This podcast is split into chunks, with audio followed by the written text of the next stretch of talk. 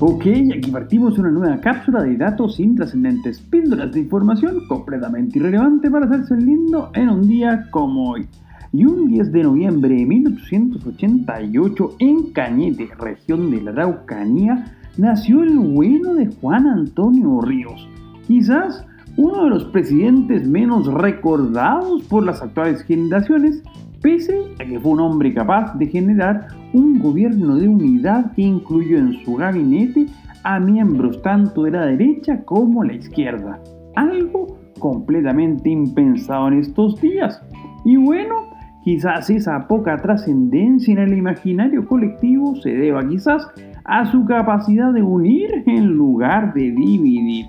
O quizás porque no alcanzó a terminar su mandato debido a un cáncer que acabó con su vida en forma prematura parecido a lo que pasó con el profesor de la Universidad de Tokio y de Saburo Ueno, quien a los 53 años fallecería en forma repentina, dejando plantado en la estación de Shibuya a su fiel perro Akita Hachiko, nacido justamente un 10 de noviembre de 1923, y que por los siguientes 10 años posteriores a la muerte de su amo fue todos y cada uno de los días a esperarlo hasta el último de ellos, siendo tan conmovedora la historia que al poco tiempo el fiel Khan se transformó en toda una celebridad en la estación de trenes y en un ícono de la cultura japonesa que trascendería sus fronteras en la versión de la historia llamada Hachiko siempre a tu lado, que protagonizada por Richard Gere, llevaría la historia al séptimo arte industria en donde el nacido un día como hoy en Roma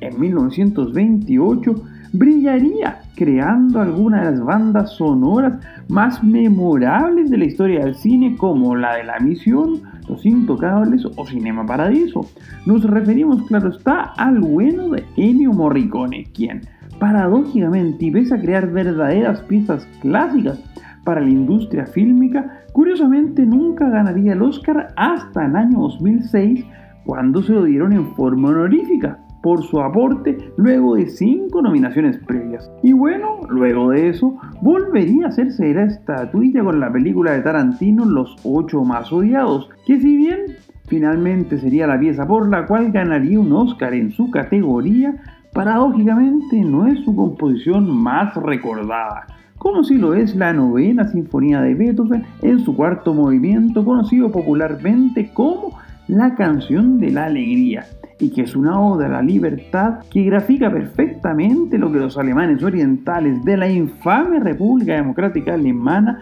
sentían ese día 10 de noviembre de 1989, cuando, luego de estar a punta de chuzos y martillos durante toda una noche, lograron por fin derribar completamente ese muro que separaba Berlín y que era conocido como el muro de la vergüenza como la que sintió el proto-dictadorcillo venezolano Hugo Chávez un 10 de noviembre de 2007 en Santiago de Chile, en el contexto de la vigésimo séptima cumbre iberoamericana, cuando, y luego de estar continuamente interrumpiendo en su alocución al entonces presidente español José Luis Rodríguez Zapatero, simplemente impidiendo el diálogo y tratando de llamar como no la atención, el entonces rey de España Juan Carlos I lo increpa con su famosísimo ¿Por qué no te callas? Que no solo logró lo impensado, que el malo de Chávez por alguna vez se callara, sino que además generó un fenómeno viral y mediático que se transformó en un verdadero fenómeno en Internet con cientos de miles de videos, productos y todo tipo de elementos alusivos a la frase. Soy Pancho Troncoso y les cuento que nos pueden seguir en Instagram en arroba conversaciones intrascendentes. Además, no olviden de suscribirse a este podcast si quieren más datos completamente inútiles para cada día. Será hasta mañana con más datos intrascendentes.